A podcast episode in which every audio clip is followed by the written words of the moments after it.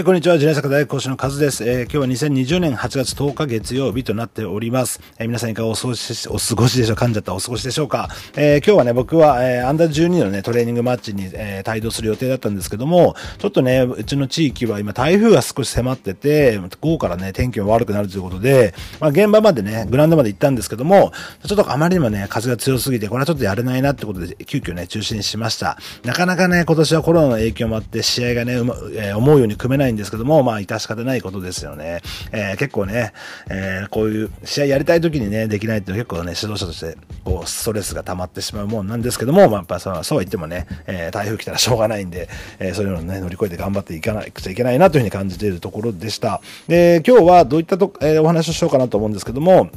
えー、あれですね。あ、忘れ、ど忘れしましたね。あ、あれですね。はい。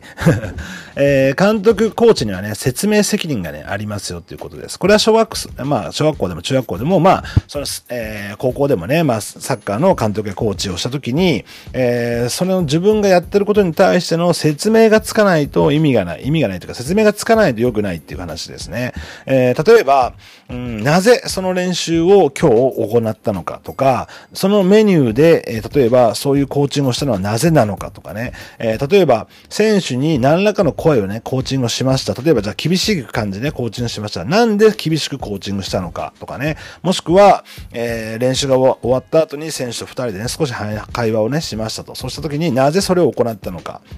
えー、つまり、えー、僕らが、僕ら指導者がやることっていうのは全てにおいて意味がないといけないっていうふうに僕はね、感じております。えー、なんとなくその練習やりましたとか、なんとなくそういうコーチングしましたであると、え結果的にね、やっぱうまくいかないんですよね。うまくいかないし、えなんとなくやってることで成果が出るわけがないですよね。えまあもちろんね、全部が全部その子供たちとの一言一言の言葉まではっていうところは難しいかもしれませんけども、それでもね、え8割、9割っていうね、ところは、えー、全てね、どういう理由でね、どういうことのためにそれをやったのかっていうことをね、え僕らは意識しておく必要がね、すごくあるかと思います。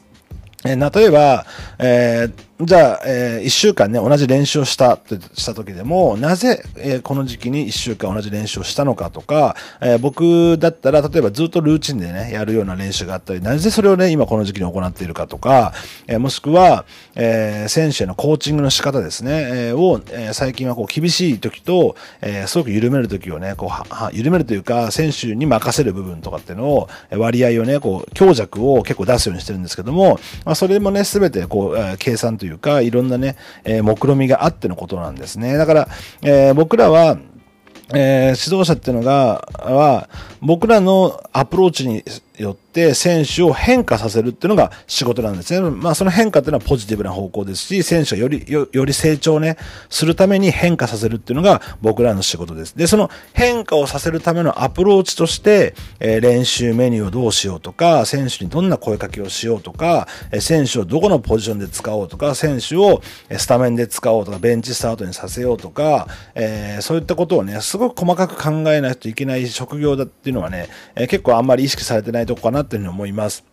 あの、結局、僕らのアプローチによって選手にポジティブな変化をさせるということは、え僕らが、がな、え発する言葉、僕らが提供するすべてのものが、選手に対するすべてのものが、その仕掛けになっていけ、えいないとね、いけないっていうふうになりますよね。えー、なので、えー、それがね、まあ、もちろんね、えー、そうやって聞かれることはないと思うんですけども、もしね、え、毎回練習でも自分に聞いてみたらいいと思います。えー、なんで自分はあの時こう言ったのかなっていう時に、えー、やっぱり今こう、選手がこういう状態だからこういう声かけが必要だったはずだとかね、そういうふうにこうやっていく必要があるんですね。で、まあ、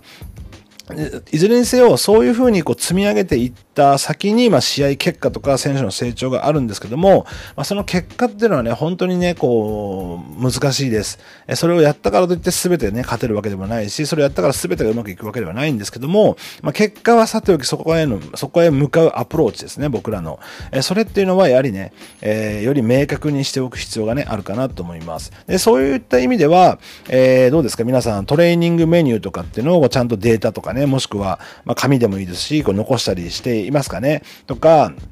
えー、マッチレポートですね、えー、試合のレポートをずっと取ったりとか、えー、しているでしょうか。えー、僕、うちのクラブでは、えー、例えば僕の場合だと今シーズンね、えー、アンダー11をやった時に、最初にね、年間のプランを作って、まあ年間のプランっていうのはその、まあトレーニングプランではなくて、えー、この1年間で選手にね、をどういう側面で成長させるかっていうのをこう3つぐらい挙げて、えー、他のスタッフの前でプレゼンしてるんですね。で、その後に、えー、それを達成するために、こういうね、えサッカーを目指しますと。そそそのためにこういうゲームモデルでね、やりますってこう資料をね、まあ、50枚ぐらいかな、作ってるんですね。で、それをやって、じゃあ、じゃあ、1年間の計画、まあ、半年の計画、まあ、3ヶ月スパンの計画みたいなのを作るんですね。で、それによって、日々の練習メニューが決まっていくと。で、えー、うちの場合だと、えー、それだろうな、それに対してせん、さっき言ったマッチレポートとか、あと選手の出場時間をね、管理するためのシートを作ったりとか、えー、ずっと記録を取っていくんですね。そうすると1年間やった後に、えー、自分がどん、どのようなことをどれぐらいやって今の結果になったのかってこう振り返りができますよね。だから今、トレーニングメニューでも、この練習は何分やったかっていうのをね、ずっとつけていくんですね。そして、その狙いは、こういうプレイができるようになって欲しかったから、このメニューを今こういうふうにやってるっていう。で、その結果は未来だからわからないじゃないですか。わからないんだけども、そういうのを取っておいて、じゃあ、えー、それが終わった3ヶ月経った後に、そういう目指したね、目指した方向性と、そのやったことが、えー、アプローチはね、正しかったのかっていうのを今日検証するためのね、材料としています。えこれはね、結構指導者の方、まあ、チームによって、まあ、もちろんね、プロクラブであればもちろんその辺は全部やってると思いますけども、えー、クラブチームだったりね、少年団であると、なかなかその辺されないかなと思うんですけども、結構ね、やっぱり指導者自身のね、僕、僕ら自身の成長としては、そうやって、